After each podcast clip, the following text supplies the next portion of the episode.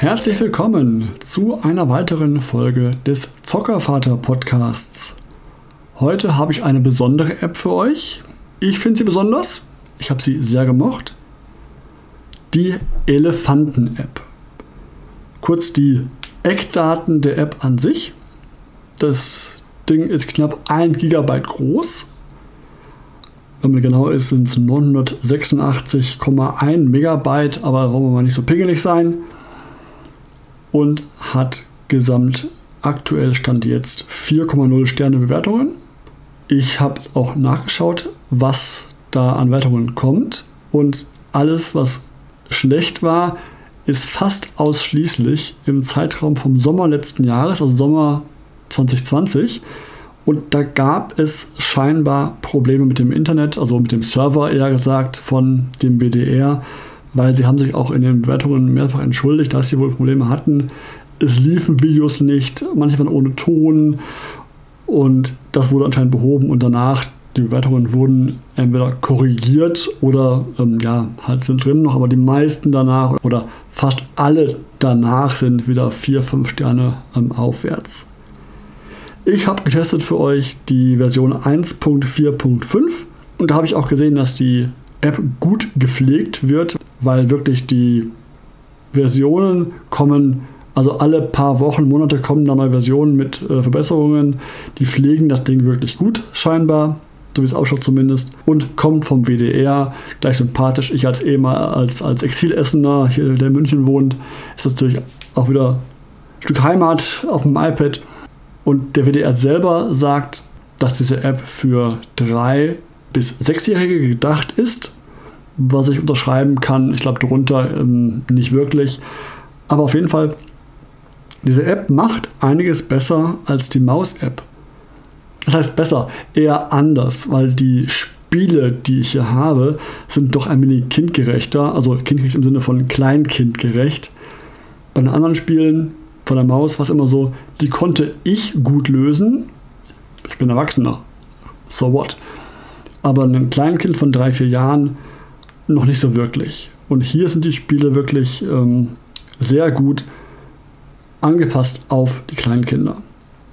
Also zum einen, ich fange mal vorne an, wir haben beim Start der App eine Auswahl, alles sehr ähm, ikonografisch, also wir haben keinen Text, außer jetzt den Schriftzug, die Sendung mit dem Elefanten oder die Sendung mit dem und dann der Elefant als Bild daneben. Es ist ja eigentlich nur, die immer im Fernsehen kommt, im Kika, soweit ich weiß.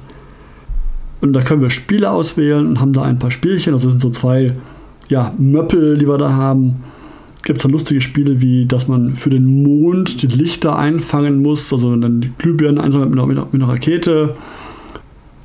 Es ist ein Spiel, wo man zum Beispiel einem, aus einem ja, Becken kommen Luftblasen heraus, also so Seifenblasen heraus.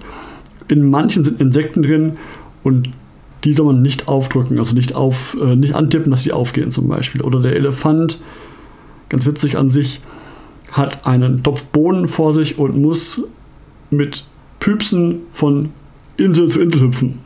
Also immer angeben als Kind, wie lange man den, den, den Finger auf dem Tipp-Tablet drauf lässt, desto länger hüpft halt, weiter hüpft halt der Elefant. Immer die Abstände jeweils entsprechend, äh, das Kind muss sich, muss sich einstellen, dass er richtig weit springt auf die Insel. Ist nett gemacht, kommt super gut bei meinem Sohn an, passt.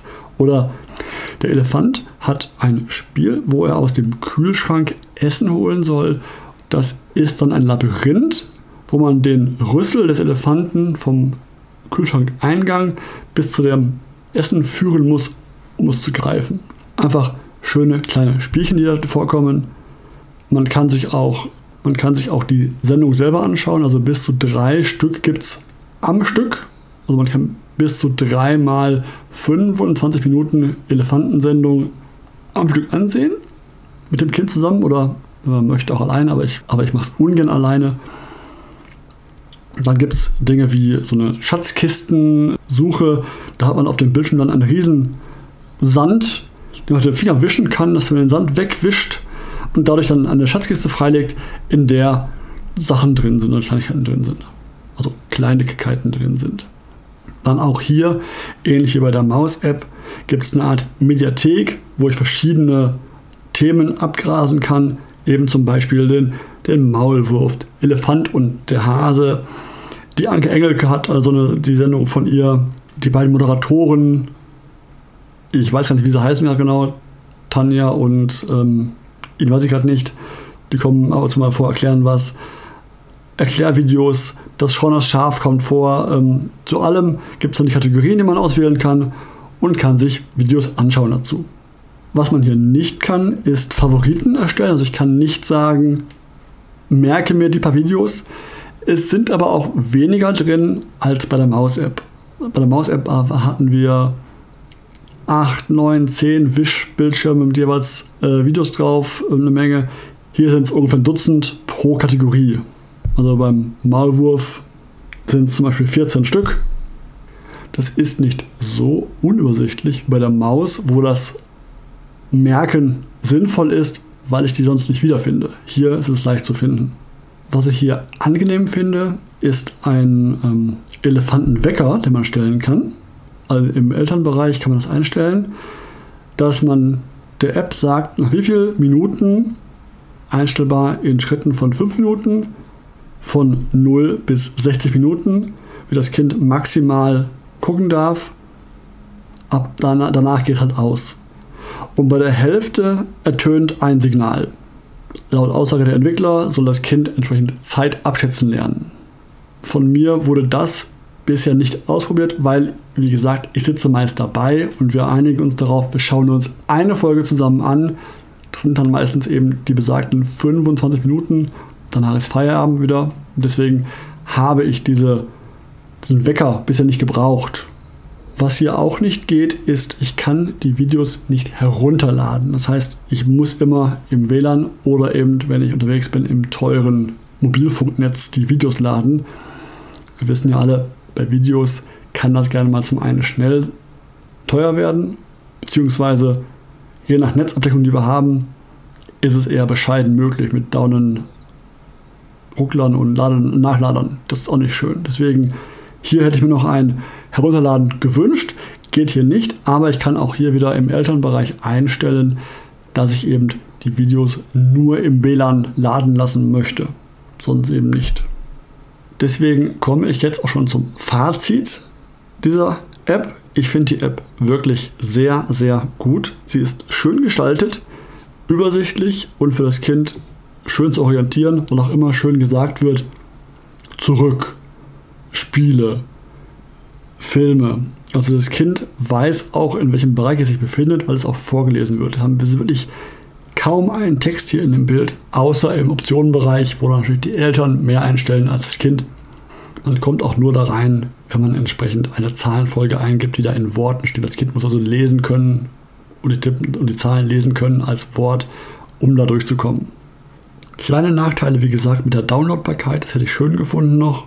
Aber ansonsten, wie gesagt, eine sehr tolle App. Ich empfehle sie euch wärmstens für Kleinkinder. Also diese Aussage vom WDR mit von drei bis sechs Jahren kann ich hier unterschreiben, vollends. Also ab drei Jahre. Ich das Kind haben wir unserem Kleinen ein bisschen früher gemacht. Mit knapp zwei, drei Viertel haben wir angefangen, die ersten Sachen zu machen mit Multimedia, also mit dem iPad, dem iPhone und so weiter und so fort.